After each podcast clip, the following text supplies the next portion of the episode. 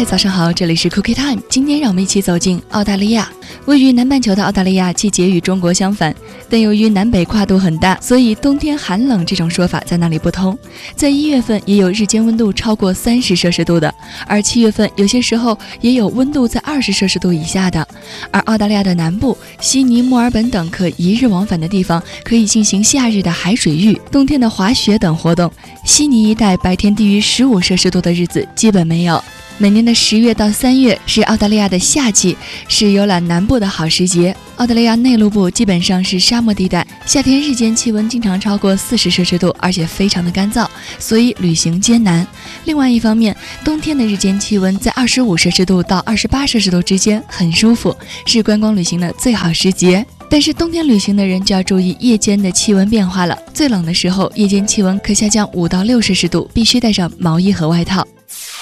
冬季出游嘉年华，邀您一同出发，就在一月，澳新之旅，尽览大洋洲极致美景，饱尝南半球地道美食，跨越半球的十二天欢乐玩转，发现专属于你的冬日旅行酷体验。Well, you done done me bed. I